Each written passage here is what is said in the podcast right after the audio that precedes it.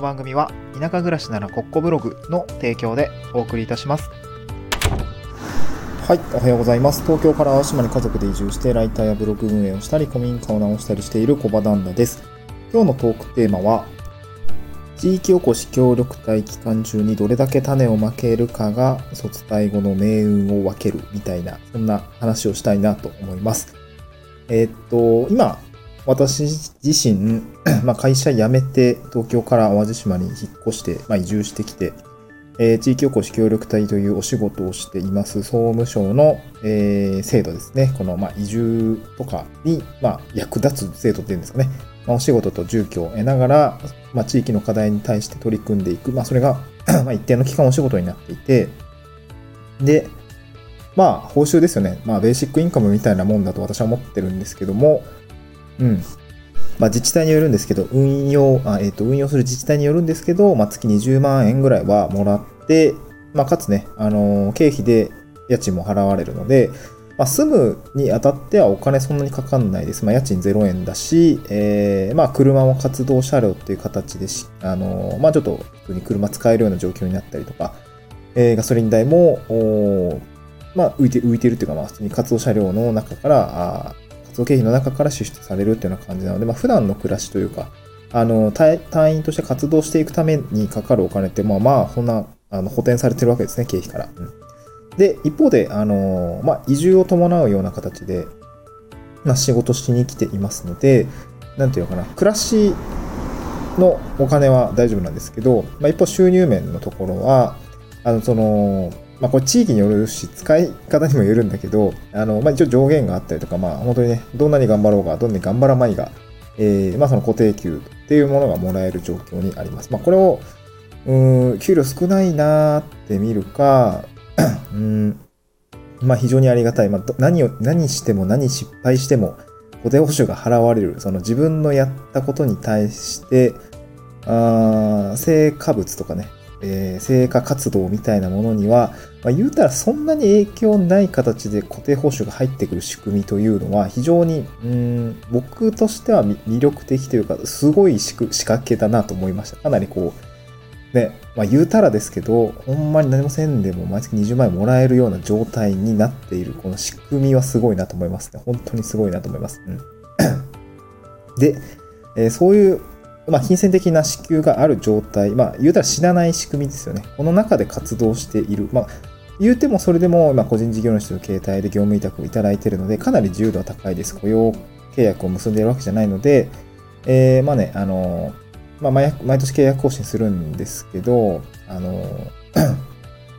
まあ、それさえとけば、まあ、活動内容、大きな筋はある人もいるし、まあ、ない人もいるんですけど、えー、僕自身はそんなになくって、えーまあなんか結構自由に自分で考えて、やりたいことが仕事にできるみたいな状態なんですね。うん、でその時に、その何をするかだと思うんですね。で3年後、まあ、契約期間3年しかないので、3年後、まあ本当に本当に、まあ無職予備軍と僕は思ってるんですけど、あの無職になる。まあ完全に野に放たれる状態になった時に、食っていけるのかってことはやっぱりどこも不安だと思うんですね。どこの隊員の方も不安だと思うし、自治体関係者の方も、この人卒業者何するんだろうとか、何で食ってくんだろうみたいな、大丈夫かなって心配して結構いて、うん、だからすごく仕事を斡旋してくれたりとか、えー、どうすんだとか、えー、やめたらどうすんだってすごい言ってくれていて、あの、あの会社とかもあるぞとかね、まあ、こういうことでやったら飯食えるんじゃないか、みたいな、紹介するぞ、みたいな、すごくね、やっぱ背中を押してくれる環境にあると思うんですね。人によるかもしれないですけど、ねうん。で、そうなった時に、この死なない制度、死なない期間の中にどれだけ協力隊期間中にですね、あの仕事の種をまいておくかってすごく重要だなと思うんですよね。で今日、あのー、そ僕今葛藤してるんですけど、種をまくっていうことと、うん、なんていうのかな、うん、武器を磨くってことはちょっと違うなと思っていて、まあ、両方大事なんですけど、まあ、種をまくって、まあ、いろんなね、こう可能性にベットするみたいな、可能性、なんだろうな、うん、お金になるかわかんないけど、多分仕事トになるかもしれないなと思って、まあいろんなところに手を広げてみたりとか、まあ少し走り出してみるみたいな。うん。まあ、僕で言えば、そうですね、あなんだろう、まあ、結構いろいろあるんですけど、まあ農産物お友達とかと一緒にやあのやったりとか、まあ、あと、そうですね、まあ、動画編集だったり、ちょっとあの、カメラの部分とかも種まいてたりするんですよね。まあ、ただ、それが本業になるかっていうと、まあ、そんなことはないかなとは思うんですけど、まあ、小銭ぐらいにはなるかなっていうようなものだったりとか、そうですね。あとなんだろうな。まあ、テントサウナとかもね、えー、事業化目指してますが、ちょっと法律が追いついてないので、少ししばらくペンディングみたいな感じではあるんですけど、ちょっと実績にしていきたいなと思って活動してますが、すぐお金になるかというと、ちょっとそれはわかんないですね。うん。ちょっとそれはわかんない。で、一方で、うん、種をまくっていう、まあいろいろやる必要があるし、もう一個は武器ですよね。武器を磨いていくっていうところが結構うん、これも結構重要だなと思ってて、今僕で言えば個人事業としてライティングだったりとか、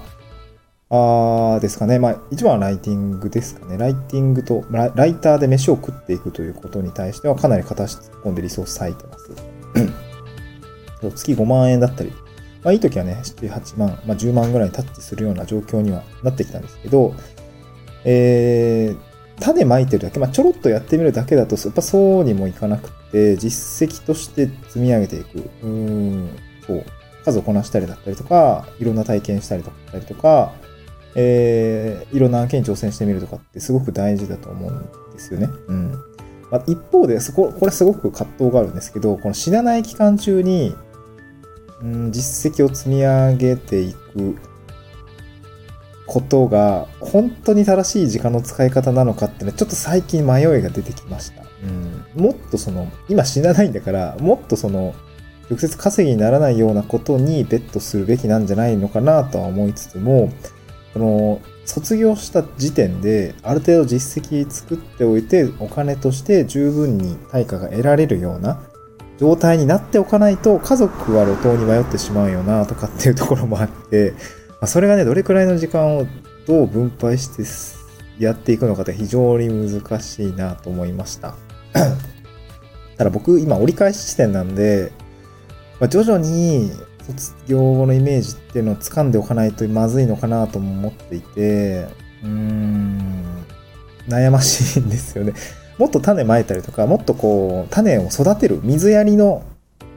活動っていうんですかね、実はなってないじゃないですか、水やりって。実になってなくて、稼ぎにもなってないし、水やりの期間もある程度長かったら無給になるわけですよね。無給っていうか、なちょうんなんていうかな。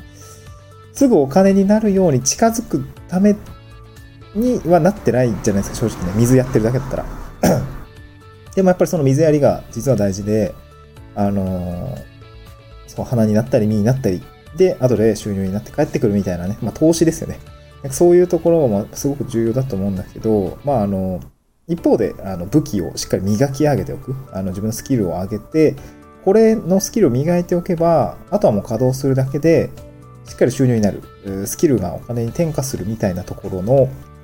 えー、自信だったりとか、見通しみたいなのを持っておかないと、ちょっとやっぱ家族持ってる、まあ、子供、娘も息子もいるし、あの、そういう状態だとなかなか、うーん、それも捨てられないというか、まあ、ちょっとね、やっぱ難しいなと思いました。子連れなど脱サラ移住みたいなとこってやっぱ大変だなと思いましてね。そう、ライターで10、15万ぐらいはね、稼げると思うんすよ。多分ね。わかんないけど。頑張ったら10万ぐらいいくんだけどね。でもそれ、まあ、今の状態がずっと続くわけでもないし、まあ、今日もああの、まあ、言うたらちょっとクライアントさんとなんか合わないなとか思って、この案件めちゃくちゃ稼ぎ頭なんですけど、ちょっとなとか、そう、ちょっとなとか思いながらなっちゃう。うーん。てかな、ちょっと、うん、ちょっといろいろあって、もしかしたら次の仕事ないかもしれないしね。って思いながら まあ、なくなったらなくなったら、まあ、いい機会だと思って、水やりしようかな、みたいな、そんな感じがあってですね。まあ、かなり、まあ、また迷いながら、フリーランスとして、どこにリソースを割いていくのか、まあ、選択と集中みたいなところは非常に悩ましい状況にあるという感じでございました。はい、ちょっとね、立ち止まる期間も、ちょっと欲しいなと思いましたね。なんかずっとがむしゃらにクライアントワークもやってるんですけど、うーん、ちょっと水やりをしたい気持ちも増えてきて、一旦ね、来月、再来月、まあもう今年はもう仕事辞めちゃうとかね、いいかもしんないなとか思いながら、うん。こ。んな感じでございますね。はい。また次回の収録でお会いしましょう。バイバイ。